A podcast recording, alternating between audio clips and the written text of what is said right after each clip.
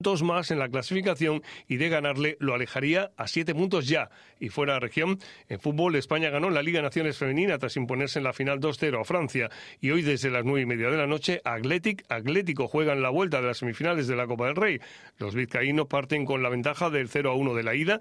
Griezmann es baja en el equipo madrileño. En los partidos aplazados por la tragedia del incendio del edificio de Campanar se jugará el jueves 4 de abril a las 8 Granada-Valencia y el miércoles 13 de marzo a las 7 Levante-Andorra. Es todo. La programación continúa en Canal Extremadura Radio. Les dejamos ahora con nuestros compañeros del Sol Sale por el Oeste. Toda la actualidad regional sigue en nuestra aplicación Extremadura Noticias. Canal Extremadura Radio.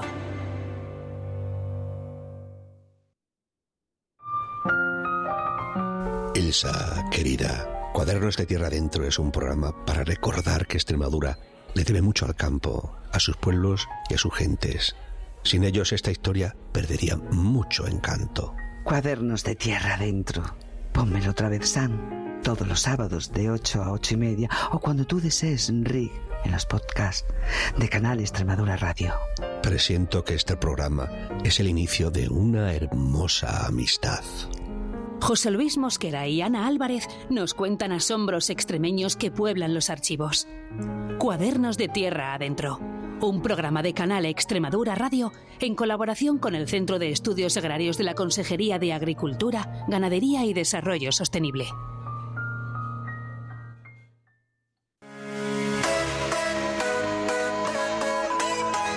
Esto es lo que pasa cuando Extremadura se pone en juego. Este domingo de 11 de la mañana a 2 y media de la tarde, donde contaremos el Mérida Atlético Baleares de Primera Federación Masculina en una mañana de hasta 12 partidos en juego.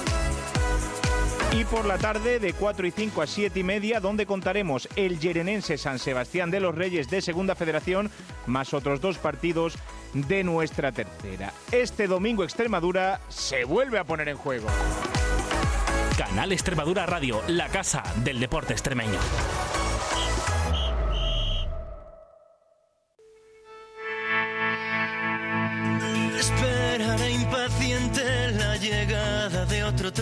La música no siempre ha tejido terrenos fáciles para la mujer. Música de Guardia realiza una edición especial por el Día Internacional de la Mujer. Entrevistamos a la cantante Malú. Nos hablará de sus dificultades, de cómo se ha ido abriendo camino en un mundo cultural ajado de hombres. Y charlamos también con Pasión Vega, cercanía y compromiso en una carrera preciosa y muy sólida. Malú y Pasión Vega actúan este 8 de marzo en Extremadura. Además, escucharemos novedades musicales para bailar, reflexionar y disfrutar. El miércoles 6 de marzo, a las 9 y 5 de la noche, música de guardia en el Día Internacional de la Mujer. Canal Extremadura Radio.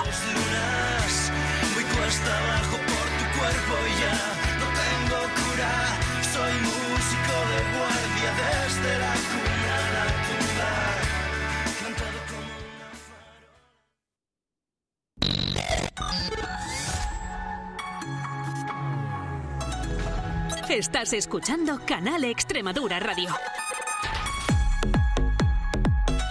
Somos tu música. Somos tu ritmo. El mejor dial de la radio. Canal Extremadura Radio.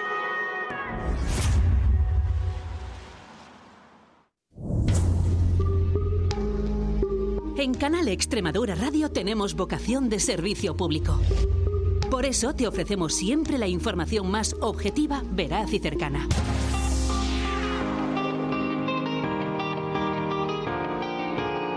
Canal Extremadura Radio. Tu información con nosotros.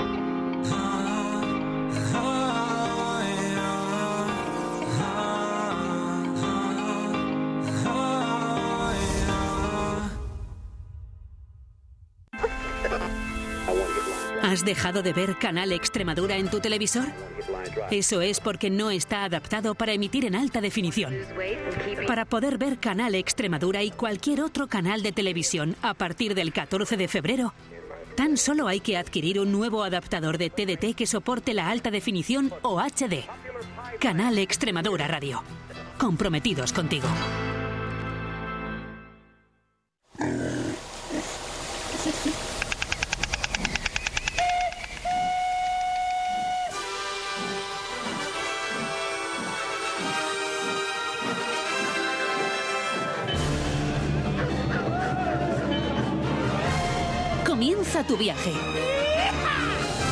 En Canal Extremadura. El sol sale por el oeste con Antonio León y Mané Bañegil. Corre, sube.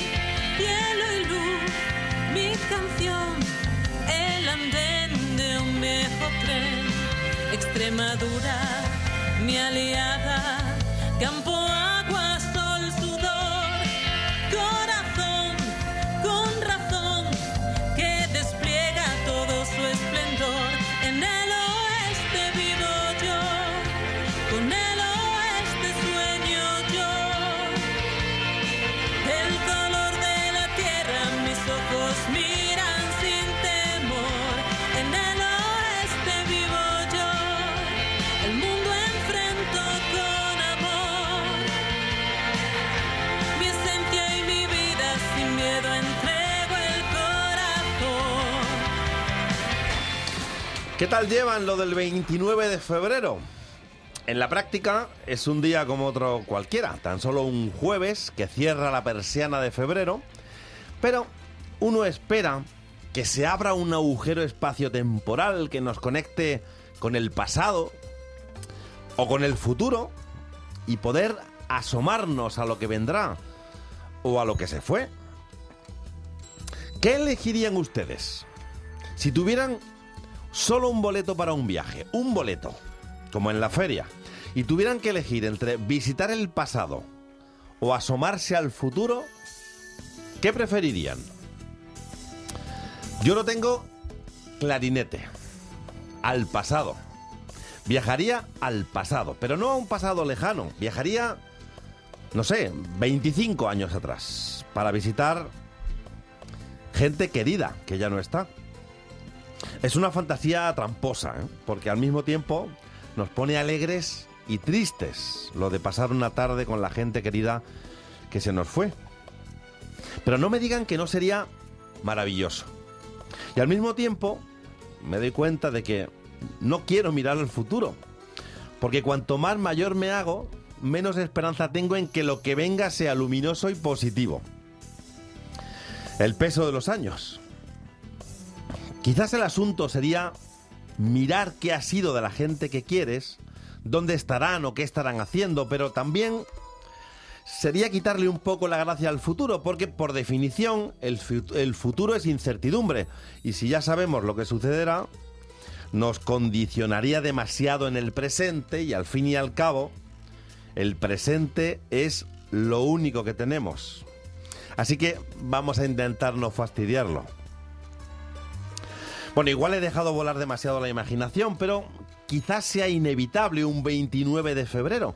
Además, como diría Silvio Rodríguez, he preferido hablar de cosas imposibles porque de lo posible ya se sabe demasiado.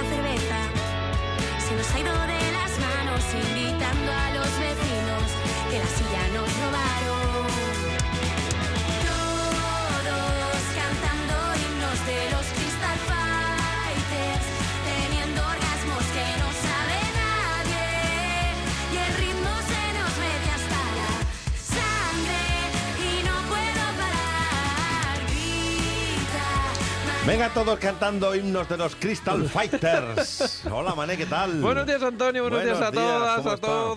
Todos. Tu Tunimundi. Que Estás ahí con cara de, de- de preguntarte. Es que estoy pensando ¿Qué haría yo? ¿Qué haría yo? Sí, yo la- mi primer mi primera historia ha sido pensar y coincidir contigo, viajar al pasado, pero luego Sí. he dicho, pero viajar al pasado ¿para qué? O sea, ¿puedo modificar el pasado o simplemente tengo que volver a observarlo, No, vivirlo no. de la misma manera? Para disfrutarlo. Para o sea, disfrutarlo. quiere decir, por ejemplo, que, que las cosas que creo que podrían haber sido mejor, yo las podría intervenir de alguna manera y, eh, y haber actuado de otra manera y Sí. seguramente conseguir otros réditos, otras historias eh, con capacidad de modificación y al mismo tiempo eh, con lo que sea ahora, ¿no? Más Sí. o menos. Entonces sí, no, firmo pero eso, ya es firmo demasiado, eso. eso es demasiado utilitarista, ¿vale? Sí, claro. O sea, yo voy a ir para cambiarlo, para decir, tú Para como- cambiar la historia, Como claro. al futuro, ¿no? Sí, para para conseguir cambiar la la libreta de los resultados. Claro, sí, A ver, eso- ¿Cómo va a quedar la liga eso, los próximos eh, 25 por años? ejemplo, y me ejemplo. forro apostando. Por ejemplo, No, no, por eso ejemplo, es eso- demasiado... eso no vale. Eso es poco romántico, mané. Bueno, poco ya, romántico. pero es que la vida no es romántica. No, Mm, el viajas- romanticismo está sobrevalorado. 25 Antonio. años atrás para tomarte un café con tu padre. Sí, eso sí, eso sí, eso lo firma todo el mundo, vamos. Claro, o sea, pues yo eso. creo que lo firma, vamos, eh,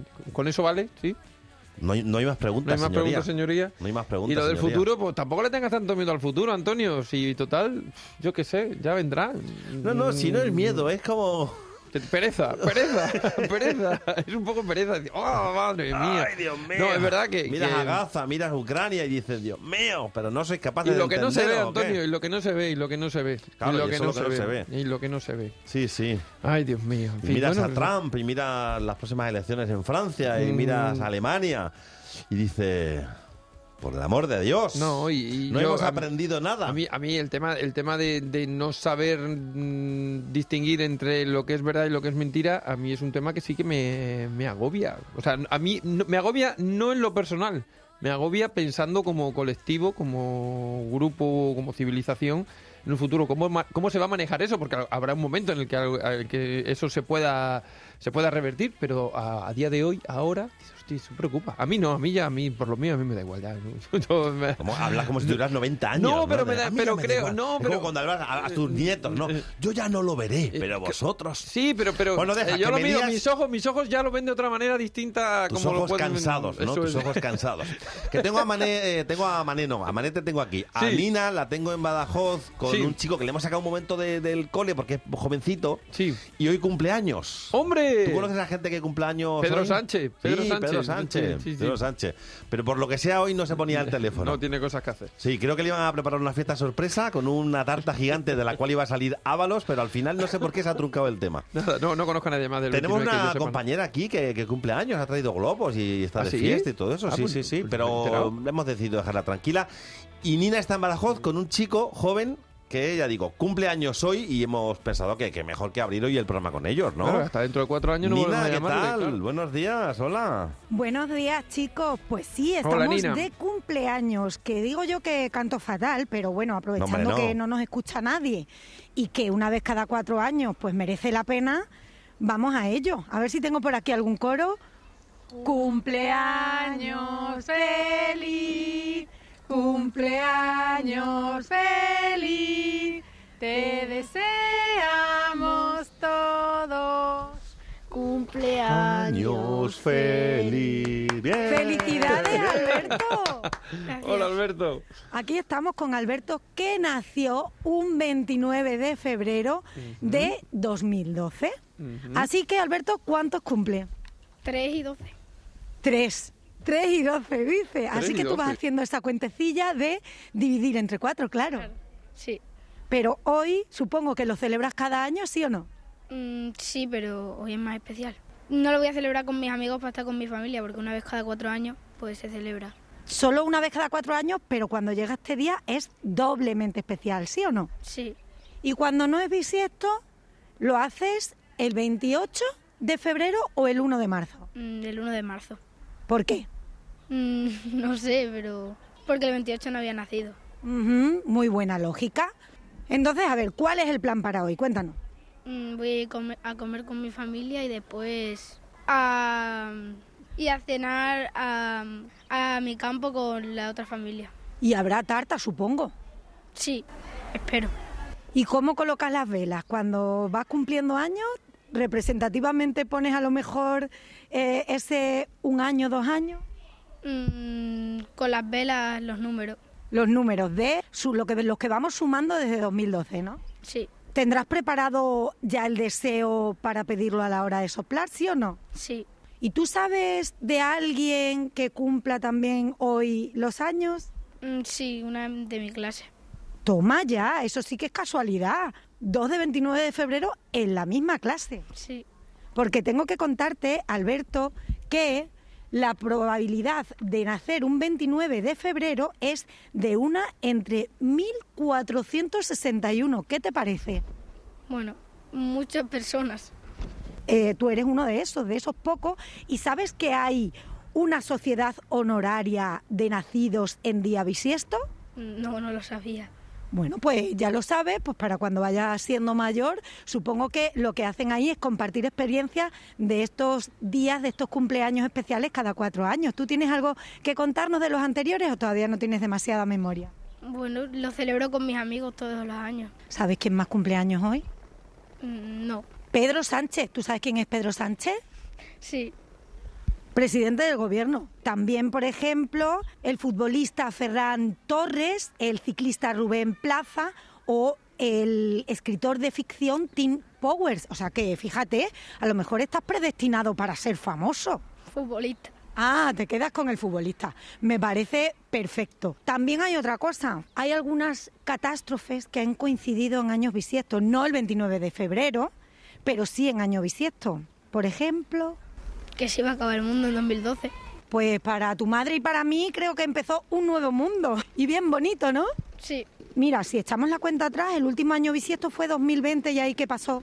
Mm, La pandemia. La pandemia. También en un año bisiesto, en 1912, se hundió el Titanic. También en un año bisiesto ocurrió el asesinato de Gandhi. La cultura romana o la griega pensaban que era un año de mala suerte, pero hay otros, como en Irlanda, que lo que piensan es que es un año lleno de beneficios y que los niños nacidos un 29 de febrero vienen con un pan debajo del brazo. ¿Cómo fue Patricia, que es la mamá de Alberto, ese 29 de febrero cuando estaba a punto de nacer y tú verías ahí que llegaba el día? Pues fue inesperado, la verdad, porque no lo esperábamos hasta dos o tres días después. Lo que pasa que, bueno, pues la naturaleza quiso que naciera un 29 de febrero, inesperadamente, a mediodía, vino al mundo. Así que nada de mala suerte, un, un día más que celebrado y día cada Maravilloso, un día maravilloso, vamos, estupendo. Mm, Fue un día súper especial y, bueno, pues un 29 de febrero, que mm, no hay mucha gente que nazca un 29 de febrero. Pues a celebrarlo por todo lo alto, que solo pasa una vez cada cuatro años. Sí, sí, por supuesto que sí, lo vamos a celebrar, como siempre, cada cuatro años, por todo lo alto. Bueno, entonces cumples tres años, en realidad 12, te deseamos que cumplas muchísimos más y que pases un día maravilloso. Muchas gracias. Pues chicos, aquí lo dejamos porque Bueno. a pesar de ser su cumple, tiene que entrar al cole, pero Hombre, no pasa claro. nada porque lo celebrará con su compañera. Gracias, Ah, bueno. Lina. Oye, ¿qué, Oye, pues muchas gracias. Qué interesante, mira, do- tres cosas. A colación de esto último, eh, mi primo Pepe eh, lleva mucho tiempo reivindicando que el día que haces los años no tengas que ir a trabajar, ni al cole, ni nada. ¿Tú que eso has está dicho? muy Pepe, mal. vente para Alemania. Más o menos. Eso por ahí. Y luego, que dos cosas tan curiosas, que tenga otra compañera de clase que también... Que también el 29. el 29. Y luego lo que no sabía era el tema de, de que el Código Civil, parece ser que el Código Ci- Civil en España no te permite poner el día 29, tienes que poner el día 28 o el 1. Tienes que elegir cuál de los dos. A mí me parece mía. que elegir el, el 28 da mala suerte. ¿Por Tiene que ser el 1. Porque celebrar la- el cumpleaños antes de que pase mm, no da buen Vale, rollo. sí, te compro el... No, te yo compro no soy supersticioso, ¿eh? pero eso en concreto no me gusta nada. Eso de, de, venga, lo celebramos una semana antes. Un día, no, no, no, antes de que suceda, no. Se celebran las cosas O sea, después. tú no, ¿no? celebras nunca nada. Entonces, el día de San Es Valentín. como vender la piel del oso antes Escúchame, de- entonces, el día de San Valentín, ¿cuándo lo celebras? Eh, ¿A las 12 de la mañana del, del día de San Valentín o antes de las 12 de la noche del día que Bueno, acaba ya San sabes que el Valentín? día de San Valentín son todos los días. Ah, qué bonito. Porque todos los días es el, el día del amor, ¿no?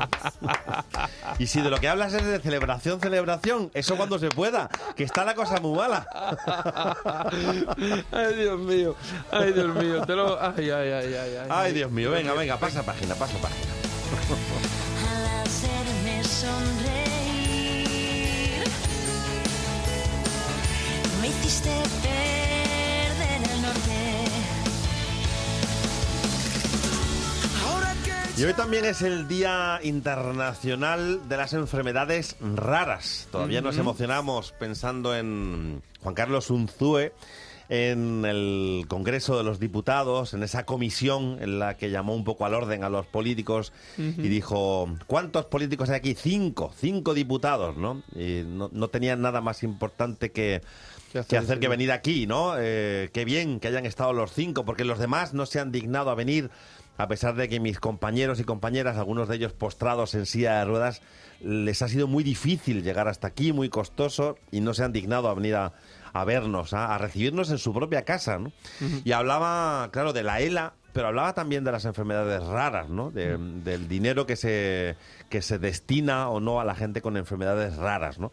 Y aquí cuando hablamos de enfermedades raras en Extremadura, claro, tenemos siempre el referente de la ELA, pero también el de, de- de mi princesa Red, ¿verdad? Sí. Qué suerte tener dos portavoces como, como en este caso como Juan Carlos Anzué, que es el enfermo, o el otro portavoz que también con el que hemos hablado muchas veces y es el que tú haces referencia de mi princesa Red a Francisco Santiago, que es el presidente de la asociación. Francisco Santiago, ¿qué tal? Buenos días. Buenos días, ¿qué tal? ¿Cómo estáis? ¿Cómo estás? ¿Cómo va eso?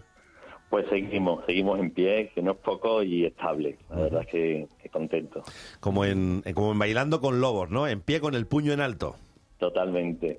Aquí peleando. Y es que además coincide que hoy, hoy esta casa, Canal Extremadura Televisión, a partir de las 11 menos 5, 22.55, 22.55, se va a poder ver el documental Hasta dónde irías, que es, eh, es el documental que hiciste con Dani Rovira, ¿verdad? Sí, la verdad es que esa fue la pregunta en una conversación y hasta dónde iríamos, ¿no? ¿Hasta dónde irías por tu hija? Pues hasta el fin del mundo. Y, y nos plantamos con, con la bicicleta pues desde Mérida hasta el Cabo Finisterre, ese antiguo final del mundo que decían los romanos, ¿no? Sí, hasta Finisterre, claro. Sí, sí, el final de la Tierra, ¿no? Donde terminaba Así. todo, ¿no? Pero este, este documental, eh, ese viaje no fue en el que tuvisteis el accidente, ¿no? No, eh, este, este ha sido después en un proyecto que, viendo cómo funcionó ah, el, el primero, que eran todos los caminos, ¿no? donde tuvimos la suerte de contar con Paula García Costa para hacer este documental, donde llegamos hasta Roma y nos recibió el Papa, hemos dado esa continuidad, ¿no? donde cuántas, cuántas ciudades por conquistar y cuántos países por conquistar, porque al final creo que la visibilidad puede ser la clave también de, de la cura muchas veces, ¿no? No sabes no sabes quién te está escuchando, no sabes quién te está viendo, pero seguramente que si te conocen te pueden ayudar. Bueno, está clarísimo. Si no, hay, si no hay gente como lo que decíamos al principio, como un Zue o como tú en este caso, ¿no? que habéis cogido la bandera y estáis Sí. ahí, mm, por lo menos mm, todos los días mm, tocando la puertecita, ¿no? de, de decir, oye, que, que estamos aquí, que no os olvidéis de, de nosotros, que, que merecemos también que, que- que nos miréis y que nos ayudéis. A, ¿Tú viste la comparecencia de, de Unzué en, el- en la comisión del Congreso? Sí, sí, sí, por supuesto. ¿Y qué te pareció? Pues un buen golpe en la mesa. Creo que, que al final, bueno, eh, los colores salen solos y, y cada uno es consecuente con sus actos. Nosotros tenemos la suerte de, de contar muchas veces con la ayuda de la Administración. Sabemos que el recorrido es largo, que las actualizaciones en normas, decretos, en leyes eh, se hacen muy largas, ¿no? Como, como esa modificación que hubo, ¿no? De, de disminuido, ¿no? En, en- en la propia Constitución. Eh, ha tardado muchísimo tiempo, pero de ahí es que tengamos que coger muchas veces el timón, la- las familias y dirigir este barco para, para, para adelantar todo lo que puedas, porque al final te das cuenta de que puedes hacer estable incluso la enfermedad de tu hija y que realmente el gran enemigo que tenemos es el tiempo, ¿no? Cabo, ¿tu hija tiene ahora cuántos años? Pues tiene 12 años, el mes que viene hace ya los 13. 12 años. ¿Y, ¿Y cómo está? Pues está muy fuerte. Eh, el trabajo que se hace, esa, esa siembra que, que vas haciendo a diario, ¿no? Con, con- todo tipo de terapia. Eh, Martina trabaja hasta los sábados. Tenemos el centro Cromosomos, que, que es el primer centro avanzado que, que tenemos en Extremadura para todas las patologías raras, ¿no? Donde donde llevan 27 familias a hacer terapia, donde está acreditado por el Servicio de Automoción y Discapacidad de Extremadura, por el CEPAD, y, y bueno, lo usamos, lo usamos a diario, mañana, tarde y noche, y, vas viendo los resultados. ¿no? Por eso te decía, encontrar esa estabilidad en la enfermedad, en una enfermedad que no tiene cura, es un trabajo titánico de pico y pala cada día, y eso lo realiza ella, ¿no? Ella es la que lo afronta siempre con una sonrisa, con muchísima fuerza, y te das cuenta, ¿no? El, el- el nivel, cómo sube el nivel de, de los problemas para que cualquier cosa que te suceda a ti que no sea con la salud se convierte en un inconveniente, no, no en un problema. Claro, la cuestión es esa, el, el número de personas afectadas, ¿no? Eso es lo que, lo que hace que muchas veces no se invierta en, en estas enfermedades, en buscar la cura. Además que son miles de enfermedades raras, es una cosa mm, extrañísima. ¿no? En el caso de mi princesa Red, ¿cuánta, cuánta gente tiene el síndrome Red en, en Extremadura? Pues en Extremadura tenemos registradas 11, 11 niñas y, y a nivel nacional más de 3.000. Eh, es una enfermedad que, que le ponen nombre en el 66 por el doctor Andrea Red. Eh, es muy joven en nombre, entonces no sabemos de ahí también esos balances, ¿no? De, de bueno, de, de- qué esperanza de vida o tal. Bueno, estamos estamos dando visibilidad para que haya diagnósticos más precoces, para que las terapias sean todavía más eficaces y podamos aceptar más en esas dianas terapéuticas. Estamos conociendo nuevos, nuevas terapias, nuevos aparatos, nuevas herramientas tecnológicas que nos ayudan como comunicadores visuales, donde te das cuenta de que tus hijas entienden más de lo que creen. Pero, pero claro, esa, esa no comunicación no sabes hasta dónde está. Entonces, apoyarse en esa tecnología es darte cuenta de que había niñas seguramente que estén diagnosticadas con otra patología y que no se haya puesto el nombre de red y que esa esperanza de vida quizá todavía haya niñas vivas y ya mujeres mayores que, que, que rompan todas esas barreras. Iremos rompiendo barreras conforme vayamos consiguiendo más visibilidad, más conocimiento y sobre todo más investigación. Eh, bueno, pues esta noche ya saben, a partir de las eh, 22.55, las 11 menos 5, vamos a ver ese documental, ¿Hasta dónde irías? eh, en el que pues un grupo de, de familiares, de padres, madres, de, de hijos con síndrome de red hacen ese camino de Santiago a pie y les acompaña el actor Dani Rovira, que eso da siempre mucha visibilidad, ¿no? Tener a alguien una cara conocida. Ahora, Francisco, mm, la cara sería Topuria, es el hombre del momento, ¿no? Bueno, estamos en contacto, sí. ¿Ah, sí? Tenemos un contacto muy bueno en común y, y Dios quiera que su agenda ahora súper apretada eh, nos pueda dar un huequecito porque tanto en nuestro calendario solidario con, con tantas unidades como vendemos que apoya y aporta tantísimo a la investigación como cualquier otro proyecto o bueno invitándola a que se monte en bici y que, que haga un reto con nosotros eh, lo intentaremos siempre, Qué- siempre te- Qué llamamos a todas rápidos puertas. sois. o sea, ya le has tirado la caña a Ilia Topuria. Sí, sí, sí, sí, vamos a por todas. ya qué te digo madre que el mía. enemigo es el Bueno, ya te digo y- que Francisco es uno de los buenos altavoces No, que no, tiene... de- Además, tú eres, de, de- como se decía siempre antes, ¿no? De donde pones el ojo pones la bala, vamos. Es que- hay que tremendo. afinar, como- bueno, ahora... buen militar. En fin, su agenda ahora, esta semana, esta semana de gloria, está visitando todos los programas nacionales, la televisión, todos sitios y tal. Y lo siguiente será preparar el combate que supuestamente va a hacer en el Bernabéu. Eh, él ha dicho esta semana ya que Florentino le dijo que sí se iba a hacer ese combate. Si se hace ese combate va a ser un escaparate mundial, ¿no? Y, y la verdad es que el tipo, es, es que si le habéis seguido, le habéis escuchado las entrevistas y tal, tengo que decir que yo le seguía desde mucho antes de que se fuera conocido, porque ya había un documental en Movistar Plus y tal. Y es un tipo, aparte de que es encantador, correctísimo, con una mentalidad tremenda, eh, se ve que tiene que ser majísimo, ¿eh? tiene unos valores que, que ponen de punta eh, en la piel, porque, como decía, ¿no? el hecho de que ya entre en subasta el cinturón que acaba de ganar para el cáncer, ¿no? como, como ha declarado, y, y que dé cabida y siempre mire hacia el otro lado donde, donde puede ayudar, creo que es una persona excepcional. Claro, lo que pasa es que supongo que ahora también peticiones de estas le van a llover un millón. Pues me imagino, me imagino, porque Bueno. somos tanto, por desgracia. Sí, sí, pero donde yo no tengo yo, Yo, no, estoy seguro, estoy de, que, seguro él, de si, que al final si puede lo hace. El mm, problema está en eso, que es que le va a pedir mucha gente cosas de estas, ¿no? Claro que sí. Pero mira, el problema sería es ese, genial. el problema es que ellos tienen que saber que son un escaparate, que a nosotros en enfermedades raras, en cualquier patología de enfermedad rara, siempre te miran con un número etiquetado y con por, por, por una mirilla ¿no? de una puerta. Cuando ellos hablan se convierte en un escaparate hacia, hacia la nación que, que nos da cabida en muchos sitios y que hay mucha gente que, que puede aportar algo cuando te conoce. Sí, sí. Bueno, pues Francisco Santiago, presidente de la asociación Mi Princesa Red, gracias por atendernos y estamos en contacto. Esta noche a las 11 menos 5 el documental en Canal Extremadura Televisión. Un abrazo. Muchísimas gracias. Chao.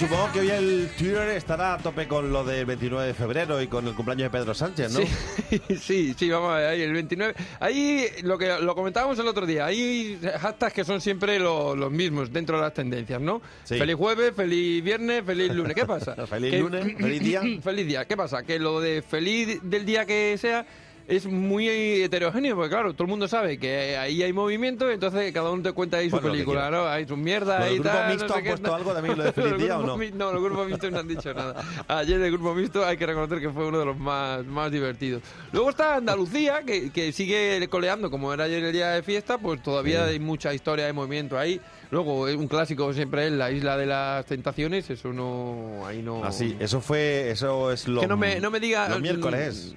No sé por qué pone la Isla de las Tentaciones 9, mm, no sé, pero eso es... O, te o- metas... o fue ayer y colea o es Eso, hoy. te metes cuando te metas, ahí está la isla de las Ahí está. tentaciones. Y luego ya ponen un número, otro tal, no me diga, yo desde el ¿Hay día ese mucho de que decía, edredoning? Ahí ¿Se ve mucho que no lo sé, es que yo, te- yo me quedé con eso. Yo ¿te creo que ya eso- yo creo que ya Eso se decía- quitan hasta el edredón y todo. Eso decía, ¡Estefanía! ¡Estefanía! Y, Ah, es verdad, Estefanía era de ahí, ¿no? Pero, ya- pero no sé en qué, en qué año fue eso, ni... En fin. No cosas. sabemos. Bueno, ¿de qué se habla, eso sí? Pues de nuestras campeonas. Ah, claro.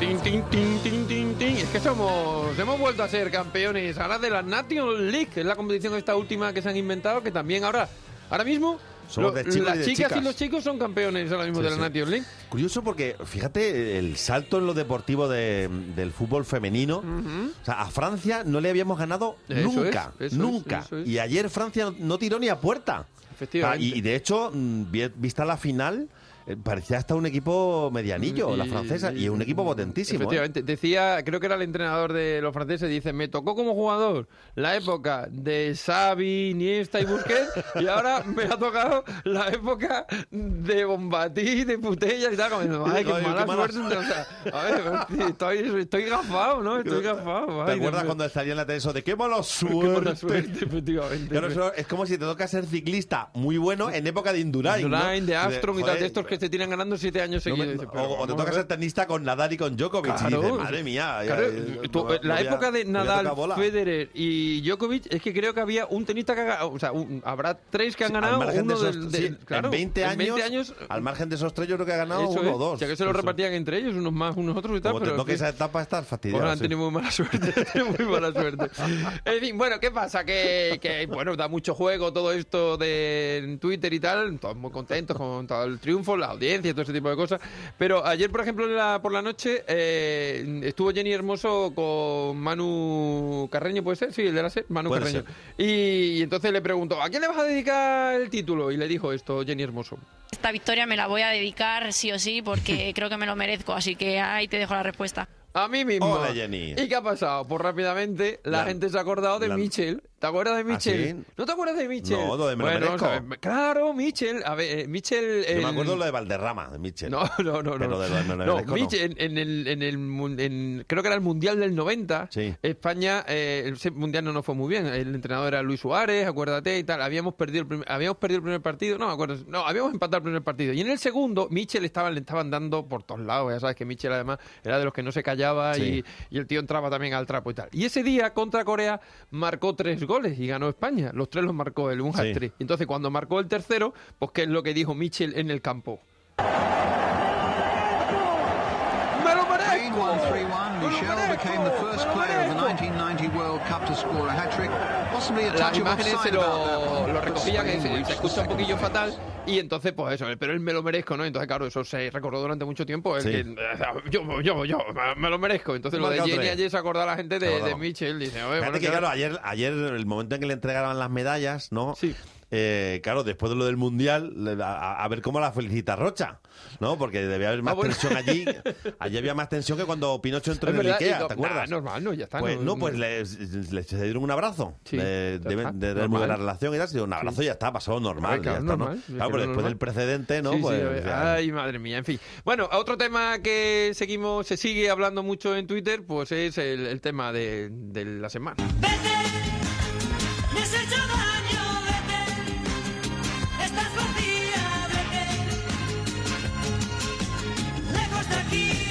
caso Coldo, o el caso Ábala, o Ábalos, o... El mundo difícil. En fin, es curioso porque ahora ya se ha generado otra nueva... Aquí, claro, se inventan palabras rápidamente enseguida. Se habla hace nada, hace nada de la fachosfera, ahora se habla de la coldosfera. O sea, aquí es que de verdad, o sea, el ingenio de la gente... ayer hizo en- un tour nacional por todos los medios eh, avalos. Sí. Por todos menos uno. De los nacionales. ¿No fue a la SER? No fue a la SER, no. Pues. No, fue, no, no sé si es que no quiso él o es que no le invitaron, pero no fue a la SER. En fin, bueno, todos los demás. Donde sí estuvo fue con, con Alsina, que pasó una cosa muy graciosa que ahora vamos, vamos a escuchar. Mira. Igual el restaurante lo eligió Coldo, que era el amigo de, de Aldama. Pues, pues posiblemente no lo sé. Y una, una cena de Navidad del Ministerio también en, en el restaurante de este de este ciudadano. Perdona, porque es que, ¿sabes qué pasa? Que está usted recibiendo un mensaje en el móvil. Sí, pero es que he dejado la casa cerrada y tratan de entrar y tengo que decirle dónde le he dejado la llave. Esto es en Pues a directo, la ¿eh? pobre persona, es que una pausa. son, no, son las cosas de infraestructura doméstica a me que forman bien. parte de la vida. también. Hacemos una pausa muy cortita, resuelve Sí. el señor Ábalos su situación doméstica, que entiendo que en este momento es prioritaria. Por lo menos para mí lo sería, y enseguida continuamos. Sí, sí, mira, sí. Minuto. a, ti, a ti seguro que te han pasado mil Pero qué cosas. susto cuando ha dicho que están intentando entrar en casa. Sí. Pensé que era que le saltó la alarma o algo así. No, no, sería a un familiar o Claro, alguien que quería entrar. Sí, que no le tendría la llave y entonces le tendría que decir, pues la tiene debajo del felpudo, la ha dejado aquí al lado de la Hombre, persiana. entiendo que esta". debajo, de- debajo del felpudo no estaría porque no la encontraban. Estaría un poco más oculta, ¿no? Hay quien piensa que la tenía coldo, pero Sí. no, no- La tenía buen rescoldo. La tenía buen rescoldo.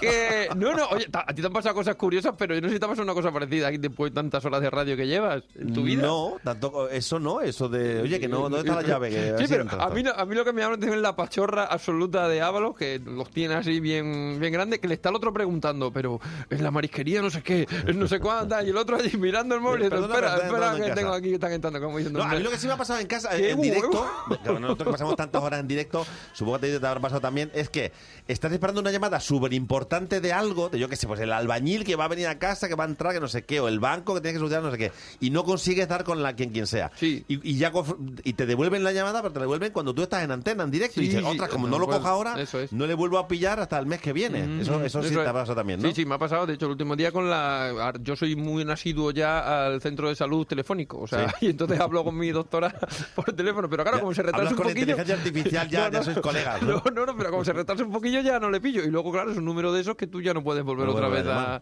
a, llamar. En fin, Sí, nada, sí, ¿qué le es curioso, la gente que estamos en el directo. En fin, otra cosa, venga, Francisco, ponnos otra cosa, venga. ¿Esto qué es? Ah, el Happy Birthday to you, claro. Claro, con el tema de Ah, claro, el el, de Ábalos. presidente, el tema del presidente, claro. Pues ¿Tú como crees hoy... que le habrá felicitado Ábalos al presidente No hoy? creo, no creo. Bueno, pero a ver, si tiene. Yo viéndole los huevazos que la pachorra que ha mostrado en la entrevista, digo, este es capaz de mandarle ahí un. un- yo qué sé, un típico.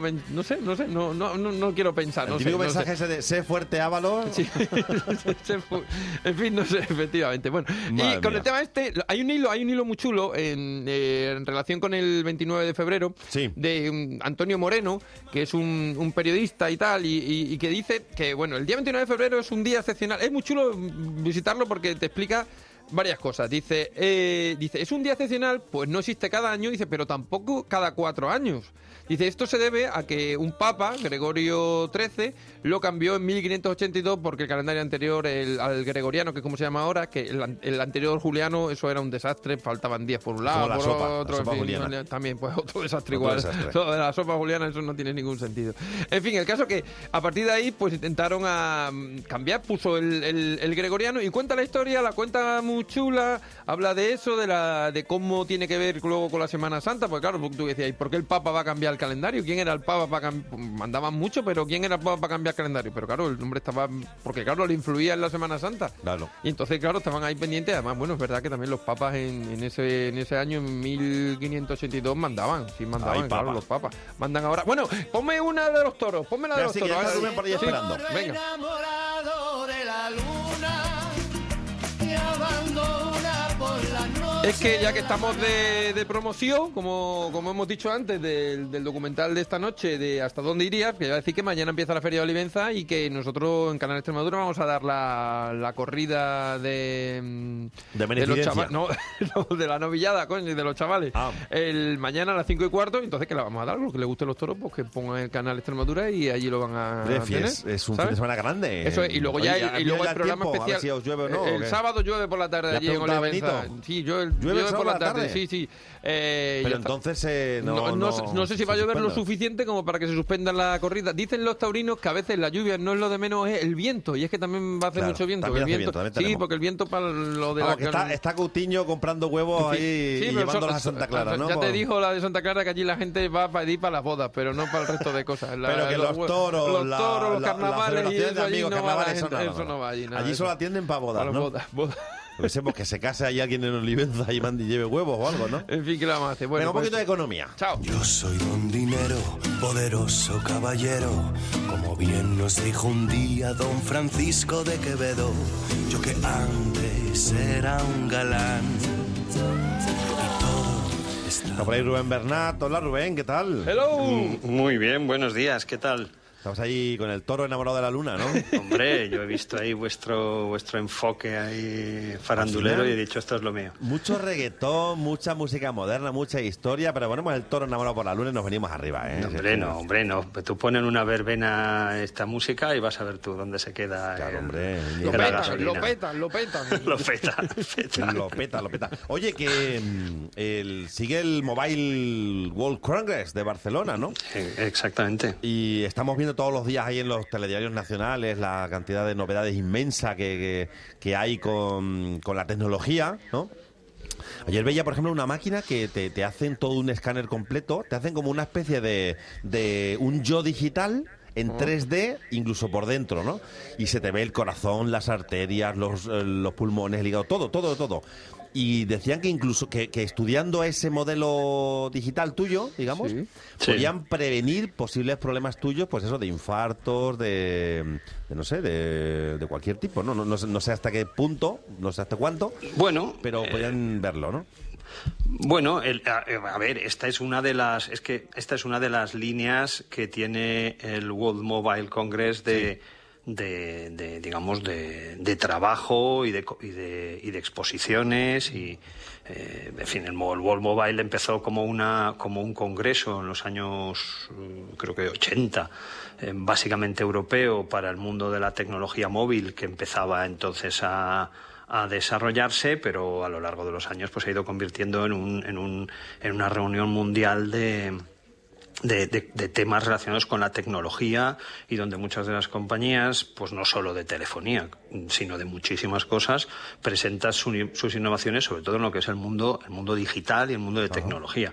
Entonces, pues este año tiene, una de las líneas importantes que tiene es eh, lo que llaman eh, di- Digital Health o, o- o- o salud digital, donde en los últimos años hay, hay muchos, muchos desarrollos vinculados a la salud digital y a la utilización de, de los datos de forma masiva, de datos de tu cuerpo, de datos de, de- múltiples datos para que los analice un ordenador a través de, de diferentes algoritmos y de hecho diagnosticar unos diagnosticar o valorar o, o prevenir o, o determinar los riesgos de padecer determinadas enfermedades o incluso o, pues pues poder hacer un diagnóstico muy preciso de, de, de enfermedades pues pues cáncer pues cánceres por ejemplo a través de el análisis radiológico pues de un escáner pues tener una visión mucho más clara de qué tipo de cáncer es cómo tratarlo y tal entonces esa es una de las líneas pero vamos que obviamente tiene una parte de telefonía a partir de lo que es 5G innovación conectividad ciberseguridad digitalización industrial o sea tiene, tiene una parte solo para startups del mundo digital o Sí, sea no, no, es tiene, gigantesco, tiene-. Claro, es pero, gigantesco. pero en, en tu apartado, en lo que hablamos contigo, que es el tema económico, hay una parte, hay, hay un, un tema que- del que se está hablando también, que es le llaman DX, ¿no? Digital sí. Transformation, eh, no sé a qué se, no sé por qué viene la X. Eh, es transformación digital, no, es, no sé por qué Bueno, no es de, de T. Se- se- Pero bueno. Seguro que algún departamento de marketing de, Le ha pensado que era una buena idea. Algo. Que la I y la E estaban ya muy usadas. Entonces, a decir- Claro, para eso. Le ponemos de X, que es transformación digital, ¿no? Exactamente. Y, eh, claro, habla del, del proceso de manufacturación, o sea, de, de todo Sí. lo que es de partes adentro de la empresa, ¿no? Aunque luego también, evidentemente, eso luego significa también, pues habla de la noticia que vemos aquí, de la distribución del conocimiento, la, conexión de equipos, reclutar nuevos talentos, todo eso. Pero solo la manufacturación de las empresas, eso va a sufrir, claro, con la inteligencia artificial, un- un una transformación brutal, ¿no? Bueno, yo, yo os comento, porque lo que es la digitalización de las industrias, evidentemente unas van más adelantadas que otras y, y- y- y eso tiene muchas consecuencias según la industria. Pero la lo que es la digitalización y, la pro- y- y- y el, y el convertir los procesos industriales en procesos donde cada aspecto que pueda ser digitalizado lo sea, es un proceso que lleva ya muchos años en marcha.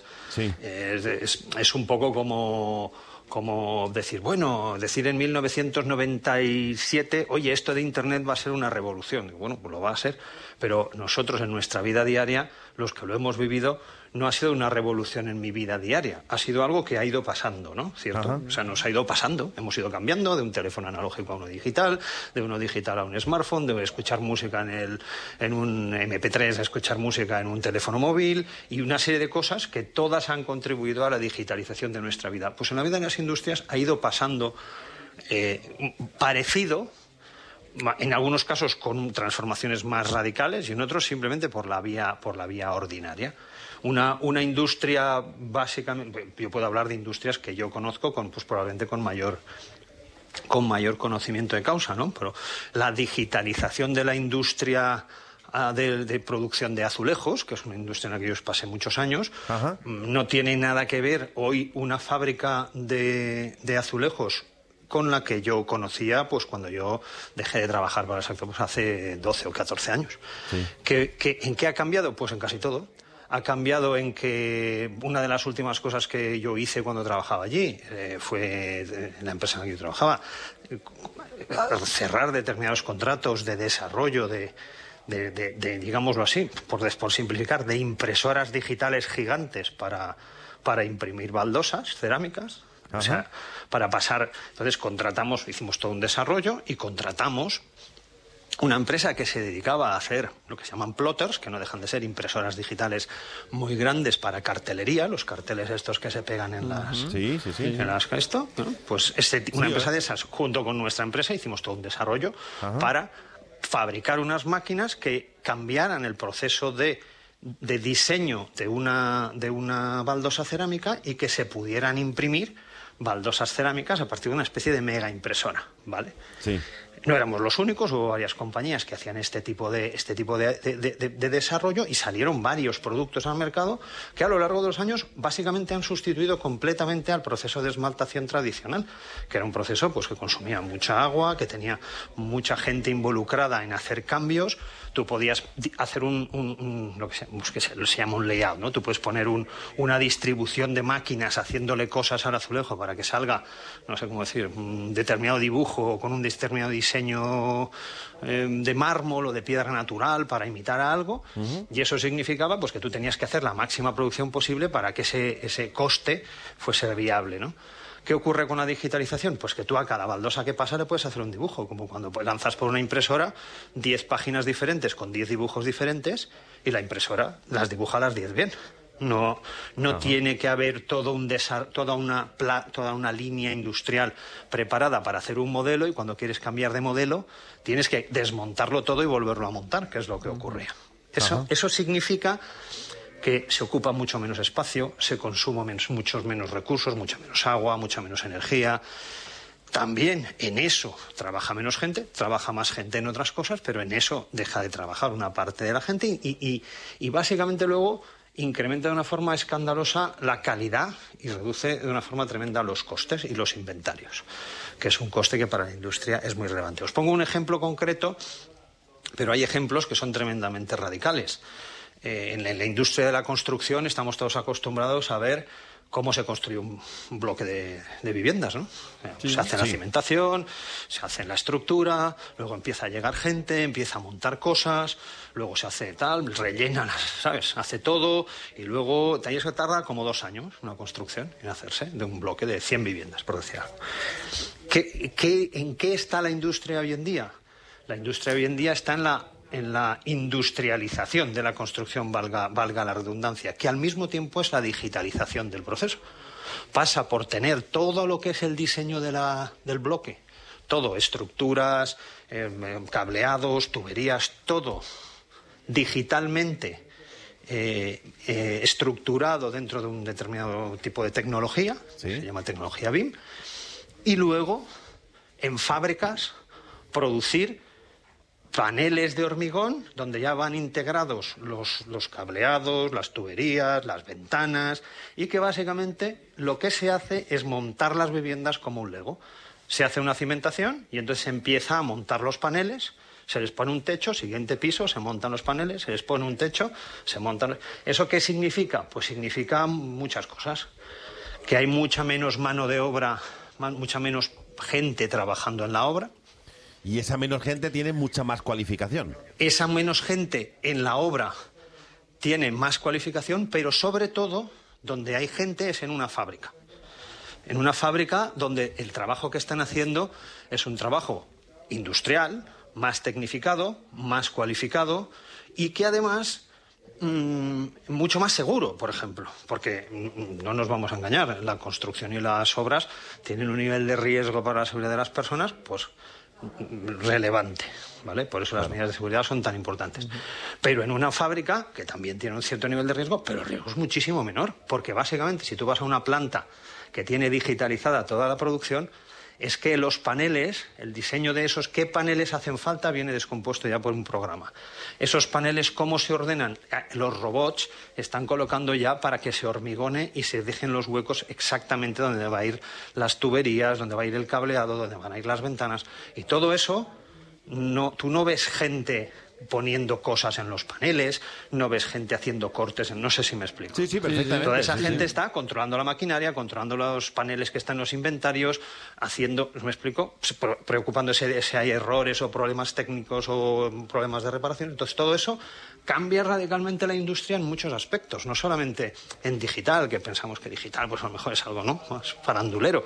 Eso son cuestiones muy básicas y que afectan a la industria en muchos Sí, sentidos. y, y los arquitectos, luego hablaremos con la gente de COADE, eh, tenemos hoy la sección. Sí. Pero claro, los arquitectos ya mm, van a tener que estu- estudiar en la carrera programación, claro, pero por un tubo, Bueno, ellos, lo- lo- de todos los colegios de arquitectos ya saben, bueno, Ya los estudian arquitectos en mucho general hoy en día ya saben, ya saben, bueno, los arquitectos e ingenieros ya durante toda su carrera han aprendido a utilizar muchas herramientas informáticas de diseño, y de diseño industrial y de arquitectura para, para desarrollar sus proyectos. eh, eh, que normalmente estaban muy enfocados a generar una infinidad de planos sobre los que el que tiene que hacer la obra, guiándose por los planos, construyera la casa o las casas o las industrias o las naves o lo que fuera con un guion, ¿no? Que eran esa millonada de planos. Eso ahora, en muchos casos, se hace a través de un sistema informático que puede producir todos esos planos cuando es necesario, pero también es capaz de transmitir esa información a sistemas industrializados como los que yo os estaba contando y que de esa información directamente se traduzca eso, a través de otros programas, en, en qué hay que hacer en la fábrica con un nivel de precisión milimétrico. Sí, sí. Entonces, Claro, luego ya claro, irán robots a montarlo también el Lego gigante. eh, Eso, claro, to- toda la maquinaria pesada lo podrán hacer otras máquinas pesadas, ¿no? Efectivamente. Estamos aprendiendo a volar, Rubén. Muchas gracias. Efectivamente. Cuídate. A ver si sale el coche volador. El coche volador.